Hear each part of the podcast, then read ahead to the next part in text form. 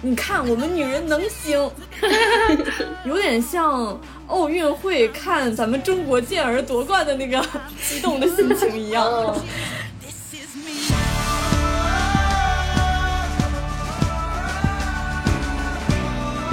他的愤怒，他也马上转化成我们可以像狗一样挖土。他们没有哪一刻说放弃。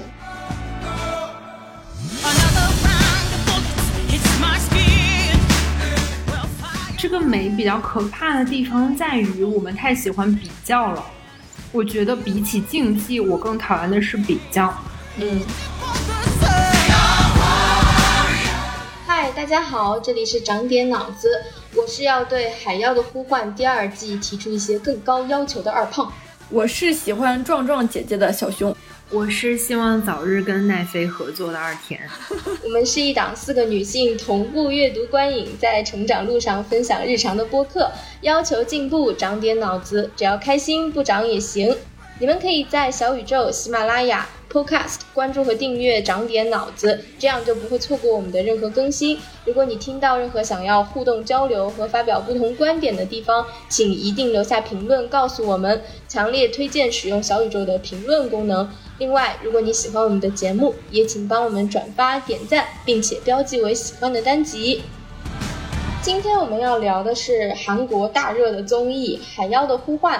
火之岛生存战，目前它在豆瓣的国外口碑综艺榜排名第一。我查的时候就很惊讶，因为发现前三名都是韩国综艺。我是一个不是特别关注就是海外综艺的人，但是我会觉得知道韩国综艺厉害。不知道在国内影响已经到这种程度，《海妖的呼唤》有两万三千多人打出了九点六的评分，就目前还是这样，热度是真的很高，不太意外。它是来自奈飞的综艺节目，它是一档真人秀，重点是全女性，然后他们来自六个不同的职业，分别是警察、消防员、警卫、军人、运动员和特技演员，每个职业呢是四个人。分成六组去在荒岛上进行一个生存对抗。如果你已经被吸引了，我建议你先去看一看，然后回来再听我们的节目。之前我觉得就令我非常印象深刻，可以给大家简单读一下，就是这些文案。当然，这个也是就是韩文译中文的嘛，也要感谢字幕组。首先是警察不眠不休的人，坚毅不屈的埋伏；还有军人必须活下来的人，平时就是战时状态；还有消防员。看见地狱的人，坚强不屈的意志，就选这三组文案来给大家简单做了一个介绍。我其实最被打动的不是就他们翻译过来的这个文案，其实是我特别振奋，就是在他们每次赢了或者是输了的时候，几个姐姐会低头抱在一起，然后大喊什么“韩国女人最无敌”，我们什么消防员，我们警察，我们什么什么玩意儿就是最棒的。就他们每个喊的口号都会不一样，但他们队内会有一个。鼓舞士气的 slogan，然后你会觉得他们的劲头很足。我印象最深的是特技演员，因为他们就会喊 action。对对对，他们已经不行了，喊一句 action，然后就表示我们要就是重新启动那种感觉，我觉得好厉害。我再给节目整体打个分，我觉得我会给这个综艺打八点五分，但是有一个客观的因素，就是我和我对象一起看的这个综艺，导致我的观影体验大打折扣。你 现在表情有一些狰狞了。我觉得这个首先它的立意和它出发点都是非常好的。这个综艺可能是填补了一些空白的领域，起码我之前是没有看到过类似这种的节目的。就是看到壮壮女人女版的体能巅峰，看你力气，看你勇气。然后看你一些策略什么的，非常单纯，而且就是他会关注到一些我们平时会认为是女性极少的一些领域，就是男性强势垄断的，包括军队啊、警察呀，所以我会觉得他是一个。类似宣传片的东西，在我这里，我会觉得它这个意义是非常重要的，以至于我很想捍卫它。所以我在和我男朋友看这个综艺的时候就会紧张，它就像是我们的一个旗子，我不能让它倒了的那种感觉。嗯，甚至你希望这个综艺会有一点影响到他吗？我当然是有这个私心的。你为啥会想跟他看？就是你说的时候，我还觉得挺不可思议的。因为我觉得这样的综艺是可以打破一些刻板印象的。可是这部综艺也确实有一些不完美的地方。抛开利益的角度去谈的话，比如说它有一些计谋策略类的不太讲得通，或者是没有做到特别完美。如果作为一个普通的纯竞技类的节目去看的话，它其实有的地方做的不够精彩。我会觉得，你男朋友吐槽这个综艺的点是什么呀？就是他对其中很多谋划觉得很不理解，觉得很蠢。哦，我想象出了你男朋友的嘴脸，加引号的嘴脸。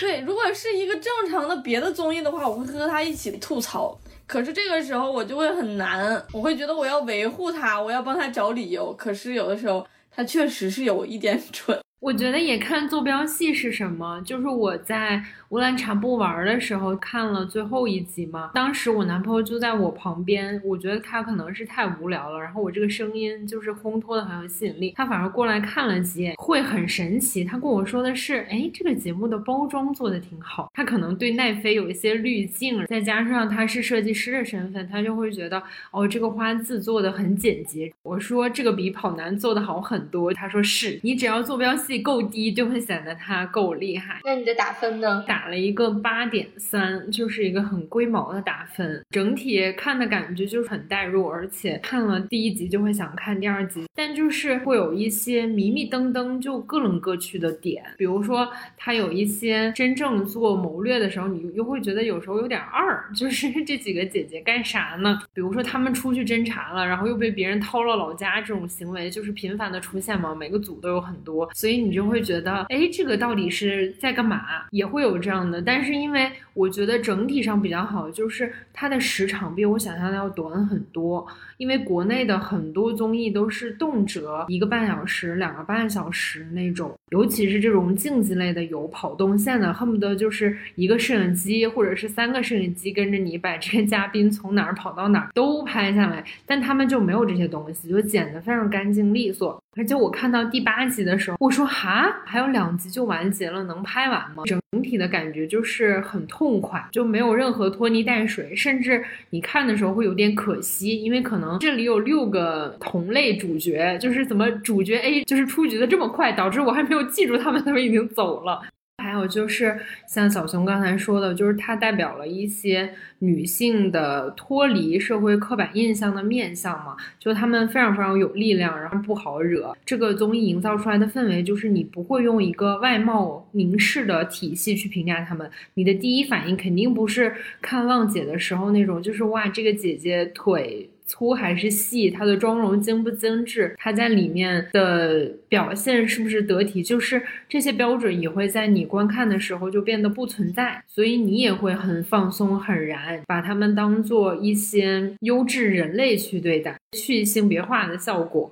其实说到这种去性别化，我在看豆瓣评论的时候，我才意识到，因为豆瓣评论会说，终于有一个节目，这些女性一句都没有聊到我有没有结婚，我有没有生孩子，她们只是代表着自己的职业的身份来的。我有一种恍然大悟，哦，这是其中就是很先进的部分，然后是我没有太去意识的部分。如果我打分，我也会打个八点五，原因是从它的这个多元性。性或者是相对于现在市场上的综艺的那个先锋感来说，我也想打九分，就是他做到了很多之前的综艺做不到的事情。但是我最大的一个不满吧，我实在是对竞技类的东西有点不满了。就我对于东亚这种卷起来就是不断的，不管是这个，这所有的东西都是比拼，我已经有点累了。我希望就把他们扔到一个荒岛上，让他们去生存看看，就是有点像社会实验，纯男性的会。怎么样？然后有男有女的会怎么样？然后只有女性的会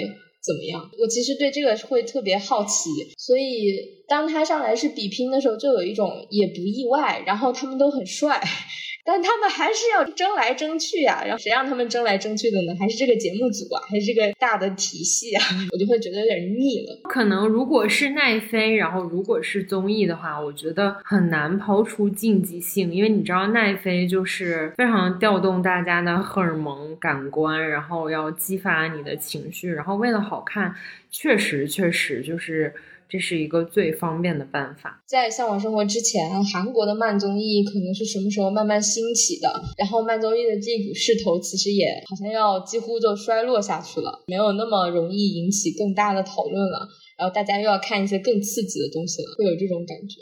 可能这个也是我会觉得奈飞做出这个东西很好，但是它也有一些过于耐飞的点，就比如说它会在主环节前面垫很多，包括动画呀，然后各种文戏啊、采访啊，然后那个音乐也垫得很汹涌澎湃的感觉，但最后。呈现出来的那个，你可能会期待它是一百二十分，结果它给到你一个八十分的时候，你就会觉得啊，有必要前面弄成这样吗？那个感觉。但是还是会被他骗，是不是？这就是一些影视技术的可怕之处。而且二胖说这个也真的让我觉得是哦，为什么就是一定要竞技呢？可能是有冲突会更好看。可是我们如果是合作一起去发掘。一些有意思的事情不也挺好的吗？就没人看了吗？也不会吧，可能他就是锚定这一个类型，就锚到底，风格落实到最极致。然后我还有一个小小的感觉，就是拍这样一个综艺其实并不难，把人当人拍就可以拍出来，没有什么。很困难的地方啊，技术上也不是没法。感觉小熊在骂人，小熊在骂国内的百分之九十的综艺制作者，是不是？对呀，为什么这是第一个？我不懂。你们拍男的的综艺拍的那么风生水起，你就是正常的拍，你是会的呀。为什么女的的综艺之前都拍成那种样子？我不知道。我之前去小宇宙搜了一下海妖的互关，反客为主是两个综艺行业从业者，就等会儿 二田也可以说一下，你听了小熊这么说什么感受？他俩说这个综艺的具体的难点，他们好像策划加上前期我忘了，反正是有一年多的时间，主要的时间花在哪？花在找这座岛，对，哦，他们找到这座岛之后，发现这个岛好像是有三十多个共有的，就是有权利管理这座岛的人，他要一个一个的去说服他愿意把这个岛借给他们来做这个节目。他们的制片花了很长时间来做这件事情，对，但我确实觉得它就是很统一、很整体。它从有这个概念到落地，确实你能看到，就像你说的，像宣传片一样，他们落地落的。确实很好，呃，但他们说最重点的就是在国内，如果是这样子的一个现状，制片人就会说：“我给你搭个景儿吧，你就不要去户外拍了，好不好？”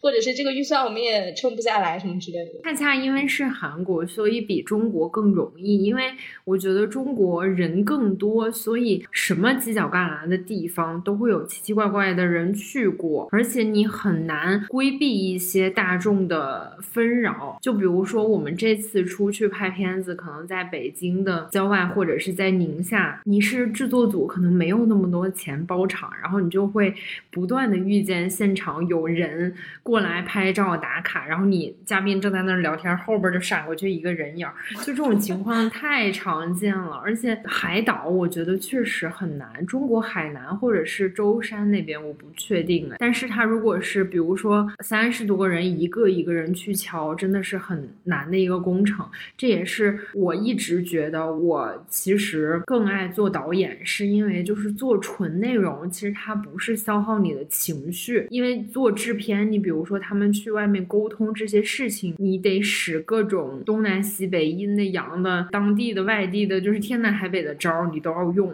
就它属于一个纯人际沟通的能耐，很多背后的东西比较难。我觉得这个综艺完全不好在它这个选的这个地方了。我甚至觉得它这个岛。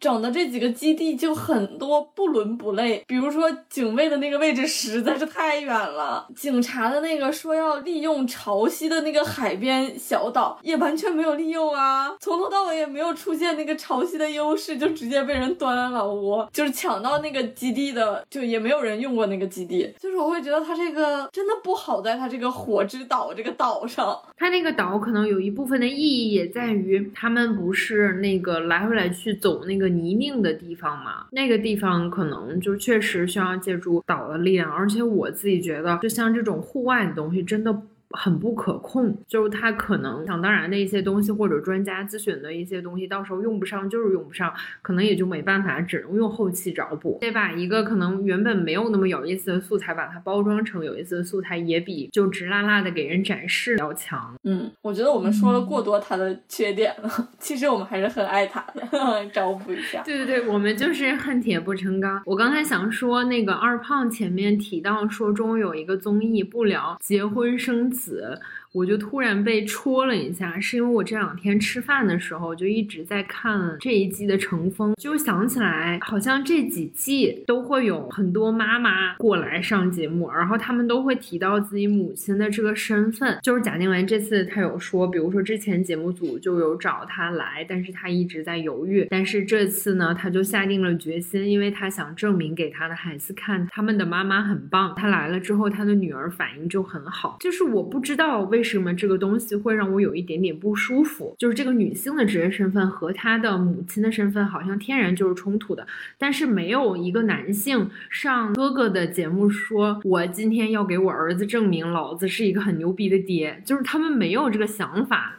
你不觉得吗？他们想的就是我要来证明我是一个很厉害的人，但为什么我来做妈妈之后，就是他那个牺牲感会很强？这也是就是我们看这个海妖的综艺完全没有的感觉，因为你会忘记他们是什么，你现在也不知道他们是不是妈妈，他们是不是单身，他们有没有家，就是他们的属性就变得天然的就很竞技、很动物性、很强壮，就跟那些可能我们谈的社会身份没有太大的关系。我的感觉是，就你说到那个点挺准的，他们一旦当。上母亲就要被迫证明自己是个好母亲，在这个过程中就拿掉了其他所有的自由的感觉，嗯，好像他就很难兼顾任何其他的事情。但是，一旦他这个母亲的身份稍微弱化了，他的孩子长大了，他自己的时间回来了，他好像又要向任何人去证明说，我还可以做母亲之外的事情。对，其实这种自证是非常辛苦啊！天呐，真的，就是《海妖的呼唤》这个节目呈现出女性是可以和她的。婚育中的身份剥离开的，对，就是它可以组合在一起，也可以拆开，可分可合的。这个婚育的情况和这个事情毫无关联的时候，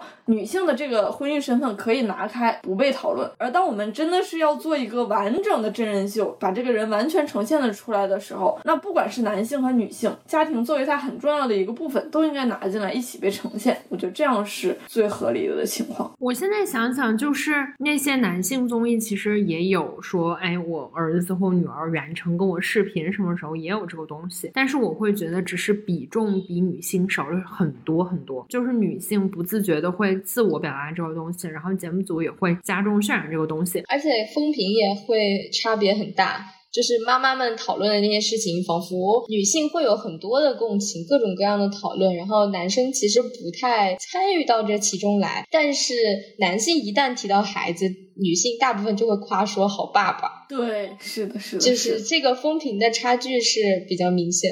那我们说回《海妖的呼唤》啊，我们来说更多的细节，比如说印象深刻的点啊。我说一个最奇怪的，就是我真的第一集就是那种激动的，不知道怎么的，就是热泪盈眶。我已经具体不记得是哪个哭点了，应该是就是他们既在搬旗子，又在结合他们的职业做一些介绍的时候。我不知道是不是因为对我以前没有看过一个女性这样单纯的说她的工作，然后很燃。比如说我看日本的动漫很多，那都是只要你一提到热血动漫，还是男性居多。你知道《海贼王》里面可能有一两个女性角色，可能有一些所谓女性的就很燃的动漫，但是也都会走向比如说情感，或者是走向。呃百合恋这种走向，所以我那一集就是就第一集就爆哭。我跟你差不多，我也是第一集不知道怎么着都哭了。然后我当时是因为，因为那天熬夜在录制到三点多，我觉得可能有一些 深夜 emo 的成分加在一起，他们凝聚在一起，为了这个事情，他们克服那个困难的过程和那个结果，你都会觉得很振奋。大概是这个哭，好像最后一节哭吧。我看第一集的时候也感触非常的强烈，我和我对象一起看的嘛，我那个时候的内心感受就是，你看我们女人能行，有点像奥运会看咱们中国健儿夺冠的那个 激动的心情一样，然后就是真的很爱这些姐姐们。就是他给你的那种吸引力也很直接。为什么文娱行业没有让这些壮壮姐姐们分走一杯羹呢？就是他们应该和那些什么甜美姐姐、性感姐姐都是一个门类啊！我觉得以后就要有一个壮壮姐姐的门类。就但以前他们都在各个健身频道的时候。他们只是倡导健身的时候，好像我们不会这么去看。确实，他们要通过一些更多的东西展现魅力之后，你会更感受到那个能量。但是健身姐姐还是更偏纤细吧？我觉得在这两年之前，就是更强调什么腰臀比呀，强调你的腿型啊，还是一种对女性身材的规训。但是这些姐姐其实身材并不，呃，标准意义上的好。就是加引号的那种，暴露了我从来没有真的看过健身视频。就是美是不符合男性凝视的，但是女人真的很爱，让他们多出来挣点钱啊！你这个爱是真爱，各种明星啊或者网红啊什么都要给自己立人设嘛，性感的人设呀，可爱的人设呀，甜美的人设，有没有立壮壮人设的？我现在去关注他。我想说，最近小红书很流行一种膀子特别壮。的姐姐，双开门姐姐，类似于吧。最近有一些这样的姐姐出来，我会很期待这个壮壮姐姐的人设是功能性的壮壮，而不是观赏性的壮壮。比如说，你有马甲线，你有六块腹肌，然后你穿衣显。瘦脱衣有肉，你的线条很好看，就还是美意的一部分。我会觉得，我不是为了跟谁打架的时候能打赢他，不是为了我能扛起更重的东西，从事某些对体力要求更高的职业而变成一个壮壮的人，而是为了更好看。我觉得就让人叹一口气。我觉得最重要的就是。女性的那个壮壮可以脱离被观赏、被凝视的客体的位置存在。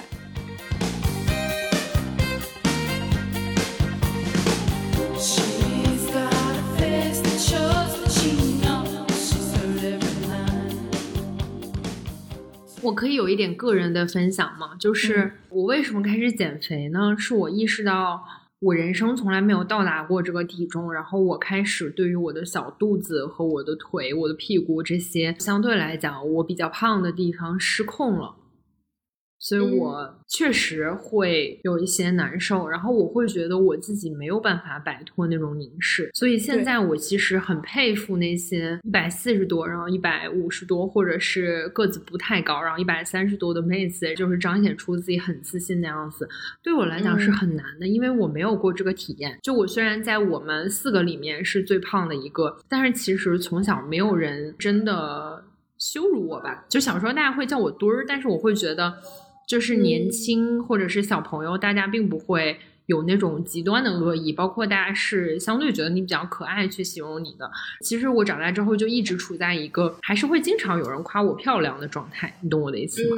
然后我会很害怕，就是经常有人夸我漂亮的这个状态失去。嗯，另外一点是，就是我还挺会化妆，所以我觉得我其实随便一化妆和我比如说戴着眼镜素颜出去就会区别很大。嗯。我不知道是我的心理的作用还是外在的作用，我会觉得看我的人的眼神其实是不一样的。因为我如果化的非常美出去，被注目的概率其实和我不化妆完全是不一样的。嗯，就是这是我的主观感受，我并不知道客观人家是怎么样的，但是这就是我现在生活的世界。所以，我其实一方面在审判自己，包括我们在聊说，哎，我们要给女生提供一个被凝视的世界，但是我真实的感受就是这。他妈怎么可能？你懂我的意思吗？嗯，就是理想的状态和现实状态非常非常对比鲜明。嗯嗯，我觉得可能让女生服美役，就是通过奖惩两方面来实现的。嗯，我觉得我们都算是。没有进入那个被惩罚的区域，比如说很胖的女生，或者是有痘啊，或者是胸过大啊、过小啊什么。哦，我胸很小，但这这个方面可能可以通过胸罩来弥补，所以也没有进入那个被惩罚的领域。我觉得我只能做到这样，就是我可以不去为了那个奖赏而服美役。但是我也会害怕自己落入那个会被惩罚的那个区域。比如说，我是一直都不刮腋毛的人，我觉得真的好费劲啊，它总在长，然后我还经常把自己会刮伤。但是我去试婚纱的话，我也会刮腋毛，就是我没办法。对，这个真的是，对我只能保证我不刮腋毛，然后我穿带袖的短袖，可是我也不敢不刮腋毛去穿一个吊带背心。嗯嗯，我觉得这个真的是把女性完全包裹住的，就是很难。我的个人体验上，想要规训我身体的人主要是我妈妈。她会看各种事情不爽，她会说：“你跟你爸走路一个姿势，腿有点歪，或者你这个体态不好。”她以前会说：“其实你这个身材比例蛮好的，稍微瘦一点儿。”就是她也不是真的很在惩罚我，但她会限制某种程度上限制这个自由。确实，小熊说那个很准，我一直落在这个社会不会对我有另眼相看的这个区间里。面，嗯，就我没有超过某个美的界限，也没有超过某个丑的界限，我就是落在平凡的那个 区间里面，所以我的规训可能似乎是更隐形的。有一些烦恼我恰好又没有，我可能有秃头的烦恼，但是我 毛发过于不旺盛，所以我没有刮腋毛的烦恼，就是我从来不刮，而我从来不会露出来。嗯，就是我也有很多来自我妈的规训。就比如说，他说我站的时候腿会岔开，然后他会说我脸上的痣要点掉。他之前还会跟我说，你什么时候去割个双眼皮儿啊 什么的。对对对，我妈也说过这个，虽然都被我一一回绝了。嗯哦，然后另一个我忽然想到，就是服美役这件事情，真的是人一不小心就会落入的。嗯，给大家穿插一下我回去试婚纱的一些小小的体验，就是那些婚纱真的太难受了，它后面真的是就是那种带子抽的，就像泰坦尼克号里面看的那个鱼骨，然后就收的你完全喘不上来气，因为很多都是那种抹胸的款嘛，如果你腰那边不能收紧承重的话，它就会掉下来，所以就是真的在后面拽一下一下的拽，给它拽得很紧，然后系起来。你就是感觉自己的肺里的空气就是一点一点 排出去，然后你的呼吸空间就很小，然后他们看起来真的很好看，漂亮的裙子真的很漂亮。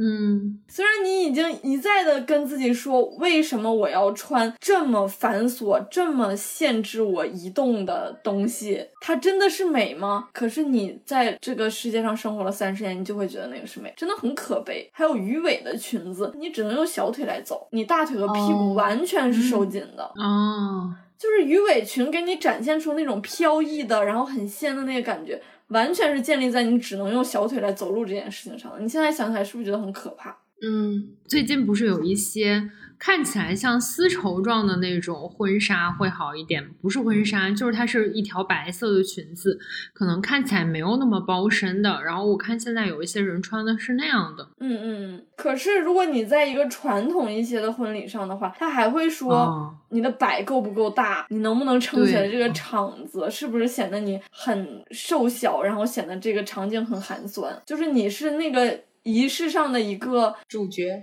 嗯，说好听是主角，说不好听就是你需要是那样一个摆设摆设，对你需要呈现这样一个衣服出来。嗯，哎，我突然想起来，就是我不是前一阵儿带我对象回唐山，然后我们去参加了一个我同学的婚礼，他当时说了一句话，我记住了，但是我没有反应过来。他当时说的是：“哎，我觉得婚礼上其实女性是主角，大概的意思是女性很漂亮，然后夺目，大概是这个意思，就是大家视觉的焦点其实都在女性身上。”我当时没有觉得这句话有什么，但你说完，我意识到，就是这个女性的夺目其实是建立在被凝视和她穿着如此辛苦的基础上的，所以这并不是一种幸运，就是很难说它是一种纯粹的幸运。是的，我觉得婚礼上呈现出这个女的那么美好，在一定程度上也是为了证明这个男性能够娶到这样一个老婆。嗯，所以他很棒妈呀，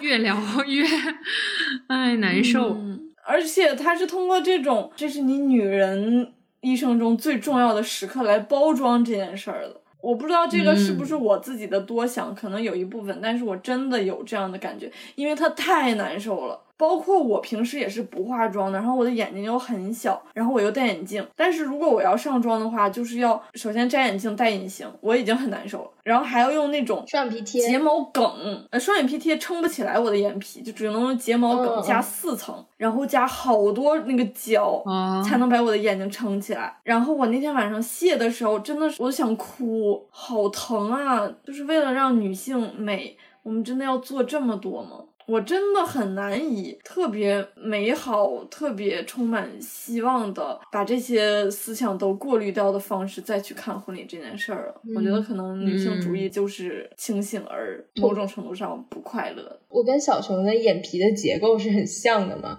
然后我刚开始学化妆的时候，我对假睫毛和胶水就是有那种天然的恐惧。我也不喜欢做手术，就是我不喜欢往我的身上涂一些让我觉得不太安全的东西。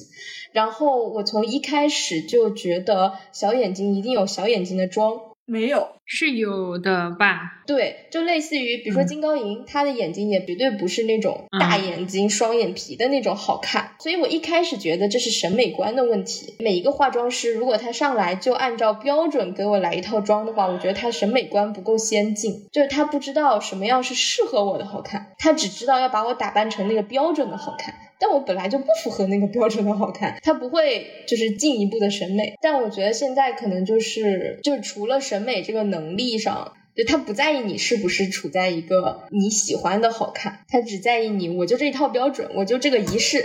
你只要选了我这套商业产品，你就照着我的来。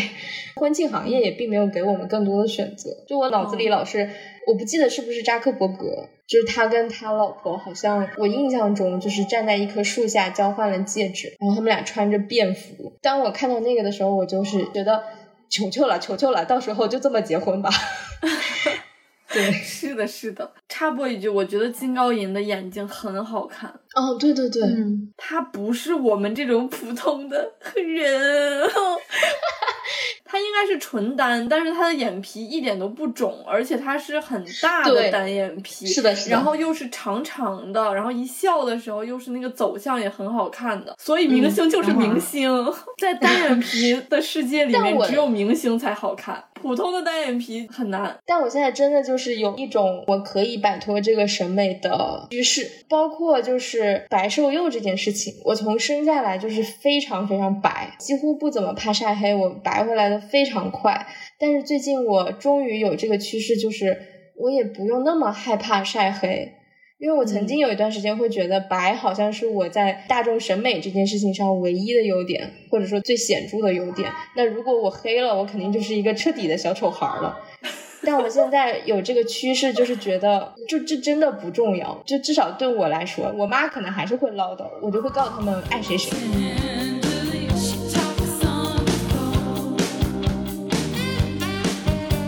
你看这个节目的时候，看《海妖的呼唤》的时候，就我是觉得里面每一个人都很美的，因为他们在那样的一个环境和不同的任务当中，然后他们满身泥巴的时候，我也觉得他们都很美。所以其实我们是有多元审美观的，但是放回到自己身上的时候，你就会因为不敢去违抗那个环境，而多多少少的所谓服美役。他们好像也上了淡妆吧？有几个人？我觉得很看他们自己。就是他们好像愿意的就会上一些，对对对，我觉得因为他们的这个竞技属性，他们丝毫没有那种，哎，我上妆了，我今天可不能把我的妆弄花，丝毫没有这种东西，所以我就觉得呃很正常，然后也很自然。对，就是有一种可能性是，当你知道自己不在服美役的时候，我爱怎么打扮怎么打扮。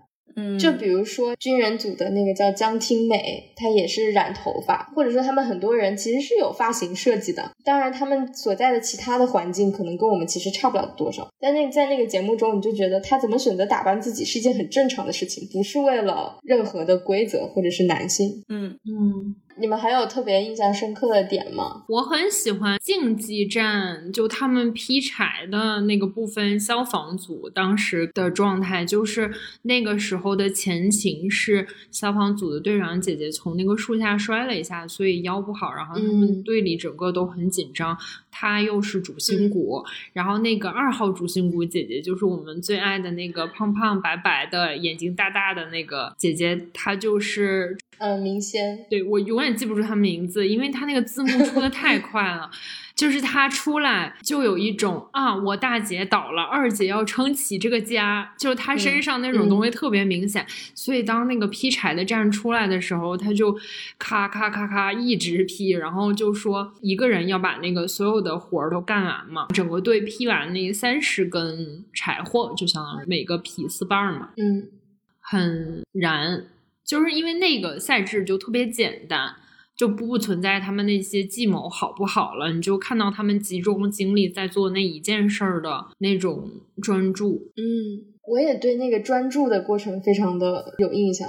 就好燃啊，好爽啊！包括所有人都会说军人组那个江听美在砍柴的时候的表现，包括挖土的时候的表现，就是很投入、很忘我。他想怎么表现，就是他开心就说，他的愤怒他也马上转化成我们可以像狗一样挖土，丝毫没有任何有放弃的那一刻。就其实最打动我的是，他们没有哪一刻说放弃和阶段性的获得了胜利就怎么样，或者阶段性的失败就怎么样。就他们当然有受到那个情绪影响，但他们整体的气势是一往无前的。这个信念感不是很多人能做到的，这可能跟他们的职业都有关系。而且他们又是各自行业的精英，他们每一组几乎都说：“我们可不能给警察丢人，我们可不能给消防组丢人，我们可是全大韩民国什么最厉害的特技演员。”就是每一个组都在讲这个，就他们也很想捍卫他们的那个职业的 flag 和信念吧。嗯嗯，所以要说说我们最喜欢的组吗？嗯，我就是最喜欢消防组。虽然最后觉得有一些些傻，他们，你说跟运动组最后决赛的时候吗？对对对，在决赛的时候就是很傻，因为那个时候队长就说，反正我们的性格也不是防守的性格，我们就冲出去吧。然后冲出去不就嘎嘣就很惨吗？然后我就想，为什么你们的性格不可以防守？就感觉是有点像二田以前的脑子，就我只要防守，我就没法攻击；我要攻击就没法防守。好像有种这种脑子，就感觉直愣愣的。但是生活里，我是很喜欢他们这种爽快的性格的，导致我在中间看军人队都非常非常不顺眼，因为过分代入。我其实也是会对消防组和运动组有一些滤镜，因为他们就是那种相对讨喜的性格吧，和呈现出来的样子。嗯，可是我会觉得我应该最喜欢军人组。这怎么还有一些自我规训？我为什么给自己加一个应该？对，因为我觉得应该有更多的人来爱军人组。逻辑是啥？就是我觉得那种强度的好胜心、攻击性和毫不掩饰自己的野心，在女性身上呈现的太少了。啊，有道理。讨喜这件事儿，太多女生都可以做到了。我们缺乏一些不讨喜的女生，她们要什么就拿什么的那种。嗯，这个有点像我前一阵儿看了一些影视分析文章，就是说好像现在都在流行一种反派女风，就说反派女会非常非常红。好像是起因是陈都灵演了一个古装戏，她在里面是一个女反派，意思就是姐姐赶紧算计吧，姐姐赶紧厉害，把那些人都干掉，就大概是这种感觉。嗯，我刚刚脑子里有六个字，就是。消防组和运动组就是讲文明、懂礼貌 的好孩子那种感觉。记得豆瓣也有一个评论，就是把各方写成了有点像魏蜀吴三国的各方势力的那种感觉。对，其实我觉得人类只要分成了不同的势力，然后开始合纵连横，可能就会自然的把大家的性格暴露出来。就是小熊说的那个，我觉得特别同意。是的，这样子女性样本太少了。我们需要知道，其实你可以这样的。但同时，我又觉得这其实不是照着男性的样本在生长吗？嗯，这不是照着男权社会要求的竞争的这个形式在生长吗？我可能总是有点过于理想化的，想走出一个那种突破的一条新的路，虽然我自己也不知道那是什么。你觉得江婷美这样的女人是很独特的，但她难道不是很像一个男的吗？嗯嗯呃，我自己也很矛盾。我会感觉一个人的宜人性作为一个特征，他在人群中应该是可能类似于正态分布的，但是在女性中，她就是向宜人性那边偏移了很多。嗯嗯，如果他真的是一个更自然的状态，那可能确实我们并不会说那种宜人性高的人，你们就是软弱的；那那些宜人性低的人，你们才是最强大的。这个就不合适了，就有点类似于矫枉必须过正的那种感觉。明白，因为他其实应该有更多的比例存在的，我们应该对这件事情更习以为常的。嗯，一百个人里就应该有十个是这样的人，我们都看习惯了。哦，那你是这样的人，我可能。不怎么喜欢你也无所谓，可是如果他只是一个的时候，我就想把他供起来。我觉得我对军人组的感情比较复杂，就是因为我在看他们跟消防组激烈斗争的时候，包括这个江听美，我看他会有一种生活里带入的视角，就是如果生活里我遇见这样的人，我大概率不会喜欢他，但是我同时会有一种。恐惧，因为我觉得我不喜欢他的原因，是因为他某种程度上做了一个我在规训自己不能做的事情。对对，这里插播一下，豆瓣上有人说，应该就是他自己发在 ins 上的江婷美，她退役了之后开了一家狗狗幼儿园哦，所以可能他只是在想赢的地方赢，但他其实是一个相对也挺柔软的人吧。嗯，我觉得不冲突吧。嗯，我唯一有点生气，其实就是他们违规那段嘛。嗯嗯嗯，他们扔那个灭火器，我倒不生气。我生气的地方是，他们那个队友在被消防队队长拔完旗之后，还拔了对方的旗子，然后他们在那儿吵架，那块儿我就生气了。嗯嗯，我就会有一种你怎么不讲武德呢？但生活里我就会觉得。啊，不讲武德的人是有他的牛逼之处的，所以我现在就跟我对象相处的时候，很多时候不讲武德，我发现好爽。嗯，就是什么武德不武德的，就是老子就这样，老子就牛逼，你就打我没办法，你能咋样呢？就很爽。其实，只是说生活里大多数场景，比如说你跟同事相处，你跟路人相处的时候，我至少是没办法调动出那种无赖的感觉。但我觉得作为一个无赖是很爽的。嗯嗯，你又嫉妒他，又讨厌他，又羡慕他。这也是一种我们的矫枉过正吧，就是我们太被教育成讲文明、懂礼貌了。对，嗯，是的，所以需要发疯嘛。这某种意义上就是一种之前聊的发疯。哎，嗯，这个让我想到，我那天去博物馆去看展品的时候，那个讲解员就一直在强调说：“小朋友，你们往后退一点，不要摸到那个展柜。”然后我前面那几个男宝就是仿佛没听见一样不动，疯狂往前冲。对他完全不会在意你在说什么。我觉得我别人跟我说你往后退点，我会下意识退很多，而且我觉得很抱歉。嗯，可是人家看的可开心了。后来那个讲解员说了两遍之后，也不会继续再说了，他就可以站在前排，非常仔细的看那个展品。所以他们就是天然有一些突破一点边界，就是不要太过分，但是我又挣得了更多我想要的东西，对，是的能力。就是我觉得我们有的时候女生确实是会天然的，你给我一个规则，我巴不得离那个规则还有十万八千里远，我就说好的好的。对，就是你让我退一步，我都能退出十步去，然后还鞠躬。是的。我觉得是因为男宝可能在他们原生家庭的环境里就被宠上天，可能他们父母或者是爷爷奶奶、姥姥姥爷说他们啥，他们也发现没有任何的代价和作用。我觉得可能有一些这样的关系，或者是男生淘气就会被赋予一些哦，他可能很聪明，男孩子就是这样啊什么之类的。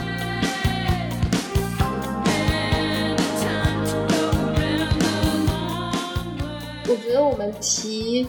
很多的消防组和军人组，然后一方面是因为他们真的这个组当中比较有个性的，或者说个性很鲜明的组员，确实很明显，故事线也就天然的，就是我觉得从第一集开始，消防组就获得了更多的后彩被放出来的这个镜头。其他几组我一直特别好奇，你们觉得就是他们的表现跟职业的关系大吗？因为我的韩剧启蒙是《城市猎人》哦，就是李明浩演的，他把很多政界的人打趴下了的这么一个电视剧，对吧？所以我在启蒙的时候就会觉得韩国的政界可能不太行，很软弱，或者是有这么一个刻板印象。所以当警卫有退守在自己那个很遥远的 避难所里，再也没有出来，然后没有任何作为的时候，我感觉。好像跟他们的职业非常的匹配，就是有一种他们本身也是这所有六组里面最中产阶级的哦，就我有这种感觉。嗯，我觉得警卫里面有一个姐姐是脑子很好使的，就是那个组长。哦，嗯，就是他分析军人怎么一定要跟他们结盟啊什么的，就是用没有用武之地，他们实在是太远了。确实，我一开始以为那他们可能可以有一些抢占先机的机会，但没想到规则是你在警报响的时候才能开始穿衣服，那你就没有这个先机了。是的，而且我觉得这个节目里面的很多计谋都不像计谋，警卫组还算是。就是在用脑子去玩的一个组，豆瓣上也有评价，就是说为什么不把这几个职业的人稍微打乱一点？要不然的话，他们其实，比如说从体力上或者是特征上，每个组的属性有点过于集中了。嗯嗯，就像是如果去近战的话，警卫组我感觉好像也不是很占优势。就是我以为警卫组是那种近战也很能打的，结果发现还是力气最重要，还是打不过那个消防组和运动组。我在想，可能他们真的很希望是展现一个这种有点集体风采的意思。嗯，就组内合作更重要，这个小团体的那个特色要去展现出来。我感觉如果职业打散分组，其实还是更偏向个人战。嗯，对，你会看的是变成一个团队的过程。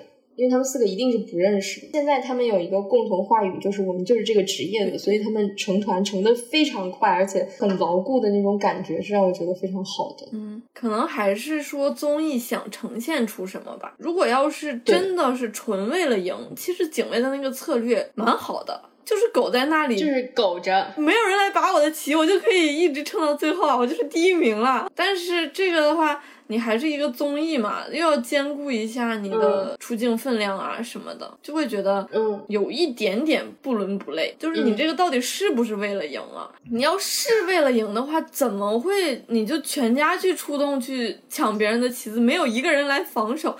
还有比如说那应该是第一集，消防组先出动了三个人。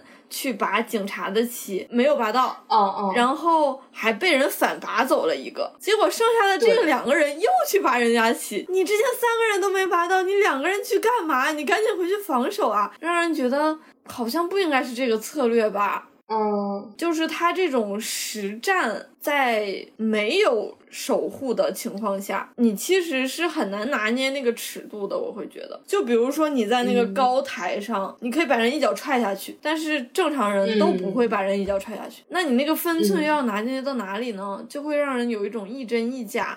有的时候很跳戏的感觉，仿佛我在看一场电影，但是他打起来，我才想到，哦，其实是个真人秀，你又觉得有点不过瘾。之前芒果台有一个跑步的节目叫《全员加速中》，嗯，然后今年其实还又拿出来重新做，因为其实观众还蛮喜欢那个形式的。当时有可能又是谢娜吧，我记得她又被骂，就是因为她去参加这个节目，然后全程躲在一个地方苟着，嗯，就是有很多人觉得说你都到这儿了，你就是跑一跑被抓了又怎么样呢？你一直躲在那里就很没有意思。我是觉得可能跟赛制还是有一。定的关系，但是你想，最后运动组赢了，我后来觉得非常合理，就是运动员真的是一直在为了赢而出谋划策的一个。职业就是你看他们的运动，不管是单对单的打斗，还是有群体合作的，其实他们都有谋略在。但其实消防员确实从来不讲谋略呀，他们的策略是怎么把人救出来，就他们不会去想这些防守什么之类的。就二胖刚才说的那个，让我想起来十三幺有一期许志远采访了短道速滑的大杨洋，就是我看那期的时候，就对我来讲是一个正常的十三幺的节目，但是我没有想到。就这个运动员是一个如此有智慧的人，我推荐大家去看一下那期节目。就他讲了很多如何跟对手做心理战。嗯，就他并不是说上来就拼速度，而是大概的意思就是说，我要怎么样才能让对手在前面耗费了足够的精力，然后我在最后冲刺。总之，他就是要用这些消耗对手的战术，让自己达到最好的成绩。所以。有点印证了刚才这个，就是运动员很厉害的点。而且我一直想说，就是运动员里有一个小姐姐，好漂亮啊！你们有印象吗？她是一个短发中分，然后就一个很精致的奶替的角色。她好像是火了，因为我不是 不是一个百分之百的直女嘛，就我真的很喜欢她，她太好看了。我很喜欢那个军人组的犯规的那个女生。是吗？为啥？就是他长得很在我的点上，我会觉得。我觉得他们都好有特色，就是你能看到节目组给了故事线的人，确实就会就他本本身一定是有特色，然后再给他故事线就更有特色。背景板确实就是 背景板，对，就是他展现出来的各个方面啊都没有那么多，这也很残酷，太残酷，嗯。大家觉得节目组的性别意识肯定都是进步的，觉得对我们现在如果真的去讨论女权的话，对我们所在的这个片大陆，女权的积极意义有哪些吗？然后会有负面影响吗？我觉得它的意义还是非常大的，它起码向市场证明了，你做这种综艺你可以赚到钱，会有很多人看的。就像当初《乘风破浪》的第一季，就是拍三十以上的女星嘛，可能开始的时候大家都会怀疑，这样的节目有人看吗？大家不都喜欢看小姑娘吗？你做出来了之后，市场给你反响，就是女性真的是喜欢这一类型的节目的，你多多来做啊！我觉得起码可以向资本证明，所以你可以继续发展这个领域，然后它可以推动着呈现出。更多样的女性的样本，我觉得样本太少了。我们可以得到的，这个是可能很多女孩子从小成长起来的一个缺失，就是她缺少一些榜样这样的样本。对，就是我想成为某种类型的人，可能我还不完全清楚，我要看到这样的人是存在的，我才知道我想长成什么样。现在就是给他呈现出，哦，我想成为他那样。我可以努力了的那个感觉，嗯，这让我想到豆瓣最高赞的评论也是这么写的，就是好希望自己小时候长大的时候也身边有这样子的女性长辈啊。但这样的样本真的很少吧？我们很难揣测制作方自己真的想法是啥，有可能这就是他们一个策划，然后他们去正常的拍了一些女性人类。给我更多的感觉是这个，因为我们现在这个东西太稀缺了，就是正常的东西太稀缺了，所以拍了一个正常的东西是进步。我觉得更像这个东西，这个就算了呀。它起码不是一个全男版的这种节目，嗯，我觉得是可能从综艺制作的角度来讲，很难在一个综艺里拍出，比如说这个社会的谱系能有多少种丰富多彩的女性，就是它显然不是浪姐那种嘛，因为浪姐太趋同化了，从一个。节目角度而言，可能比如说这个节目拍出了是这样多姿多彩的女性，可能别的节目拍的是一堆女厨师、一堆女木匠。多的这样节目，它共同构成一个整体，让大家理解了刚才小熊说的那个意思：女孩能长成各种各样你想成为的样子。嗯，我觉得其实这个节目还是有一点把它当宣传片，或者是立一个女性可以这样的。立意，然后来命题作文的那种感觉。嗯，我非常期待这样的综艺可以变成一个普通综艺。嗯，它就是把女人当人来拍，然后它拍成各种各样的。我看到有一个评论也是说，在这个节目里面拍女性没有从下往上给那种机位，对，就是很难拧的那种机位。我就是你是一个人，我就来拍你是一个人，这个已经很珍贵了。嗯嗯。能不能把性别的凝视从一些不必要的地方拿掉啊？我觉得拿掉就是进步了。你不需要再添一些传播什么先进思想的东西，你只要把原来那些我觉得很让我难受的东西拿走，就已经很棒。嗯。你刚才说那个男性视角的镜头，我想在这个节目里也无处发挥。男性视角的镜头，估计姐姐们一脚泥就呼上去了，给镜头踹死。对，就比如说江青美留下。让大家觉得哇，好帅、好美的深刻印象，就是他要劈柴的时候，把那个外套咵一拿下来，然后穿了一个黑色运动背心，然后旁边有纹身，整个人就是有一种从内而外散发的一个很美妙的气场，我觉得是，然后你就会觉得这个魅力。对我说的那个运动的很帅的姐姐，他们有一次好像是倒数第二次，队长和另一个女生在守护他们运动队的阵营，然后。攀登的和那个短发的姐姐出去攻击，然后就是我会感觉那个姐姐她在攻击的时候也不是刻板印象里的凶。我喜欢那个姐姐，恰恰是因为她的外形很帅很 T，但是她又透露出一种温柔。我觉得这种真的很可以写一个同人文的感觉。如果我没记错的话，他好像在韩国就有一个小视频，粉丝去找他签名还是干啥的，他把人家抱起来了。哇！就姑娘。他把另一个姑娘抱起来了，然后旁边就一堆尖叫啊，就很快乐，想嫁给他。嗯，我听到小熊说命题作文，我觉得可能难过的还是国内这个综艺环境。我觉得《乘风破浪的姐姐》这整个组，或者说包括正在出的像女子推理社呀，还有一些全女综艺，我觉得他们都在某种意义上写这种命题作文。我其实不相信国内没有类似这样子的这种稍微突破一些的想法，但是要落地就是总是会慢一步。尤其是像《乘风破浪》，就网上批判的声音已经很多了。从第一季到现在，它很多的内核的东西其实被拿走了，留下来的其实是那个最表面的东西。但这节目又还在做，就你能看出来，它一定是延续了那其中某部分商业价值，但是把。很多我们觉得更珍贵的东西，就是它是留不下来。我觉得不是节目组不想留下来，是很难两全吧。我可能对节目组的想象比较宽容。呃，我补充一点，就是我可能现在看国内综艺，就是相对比较宽容，是因为哪怕在这样的体系里，我在看浪姐的时候，尤其是这一季，其实上一季我没看。我是能透过这些视角看到这些姐姐们本身的可贵的，比如说这一季秋瓷炫去了，秋瓷炫特别搞笑，就是因为她中文也不是很好，然后她拼命的对孙悦说：“我对你一辈子好。”就是对 她身边的姐姐 这么说，然后能看到很多姐姐就是也没有架子，尽管这个节目的赛制确实就是名气更大，就能留到最后嘛，就有很多不公平的地方，但是确实这些姐姐们。在夹缝中生存，这个节目对他们来讲是一个好的机会。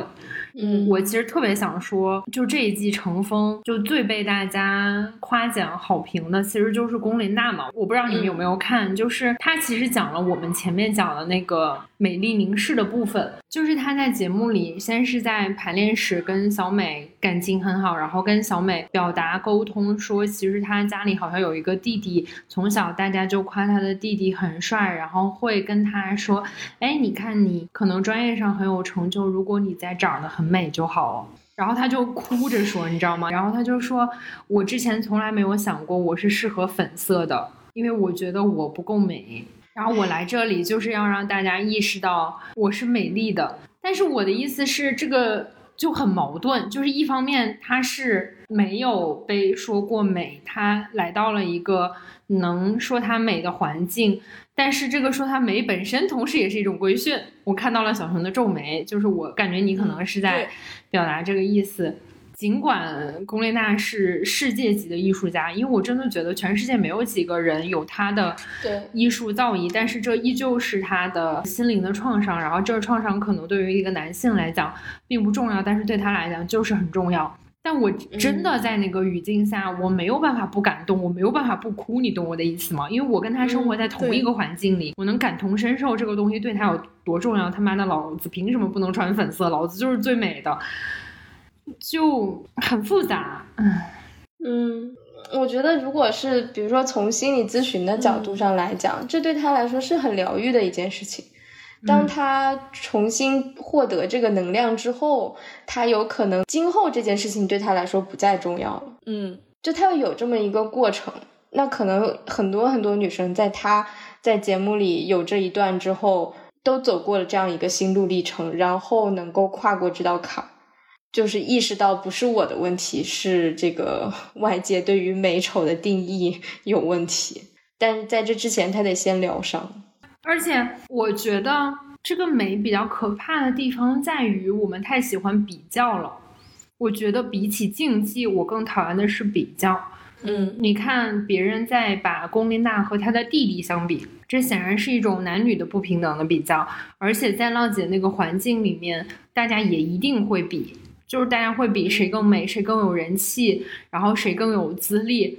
多有自信的人能经得起那样的比呀？我有意识到，就是可能原本，比如说高中很有自信的一些小姑娘、小伙子，他们可能来到一个好的学校，并不再自信，就是因为比较。好多清北的学生也是这样，因为他们原本很聪明、很厉害，但是在一个新的环境里，他们可能就是凤尾嘛，但是他们没有当过凤尾嘛。你想想，第一季刚开始，姐姐的那个氛围，就是把每一个人的化妆台都摆在一起，让所有人一起化妆。我当时心想，这个妆发的造型师压力得多大呀？就每一个人压力都好大呀。嗯，我忘了第几季还有那种选口红，也是第一季。第一季那个刚进场那个氛围，真的是让我这种微社恐的人窒息，好可怕。就是我不知道要来的人是谁，然后每个人在娱乐圈里都或多或少的有一些地位，然后又可能差距还蛮大的。我就是要在其中生存、周游、斡旋的那种感觉，就我要特别妥帖。我可能这个人不知道叫什么名字，但他可能很有名吧，或者是这个姐姐已经这么资深了，她手里把持着好多资源，我要怎么跟这样的人相处？我就是颤抖，好可怕。我觉得阿田说那个很重要，就是我前面批判的这种所谓的竞技，这不是批判那个竞技，我批判的确实是这种比较的机制，把整个机制做的是如此的，就是你们就是要比较，舆论场又会，就是我们的舆论显然不是那种宽容的，说他是这样子的，B 是那样子的，我喜欢 A 不喜欢 B，但是无所谓，他们都存在就好，大家是会代入说我喜欢 A，我讨厌 B，然后我要把 B 骂死。就是我觉得这是最可怕的。可能我们的比较氛围比较盛是从小的，就比如说我们经常会听到别人家的孩子，但是其实别人家的孩子也生活在这种比较体系当中，就是家长首先是。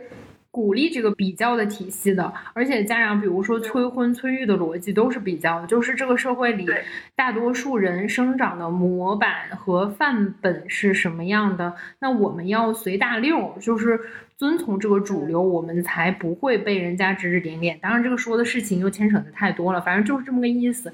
就它整个都是建立在一个比较的视角上的，我觉得可能跟背后的这种集体的氛围也有关系。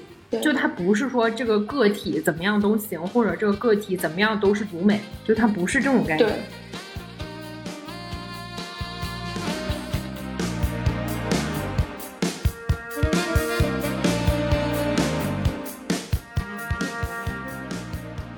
就是想给大家推荐一些全女综艺吧。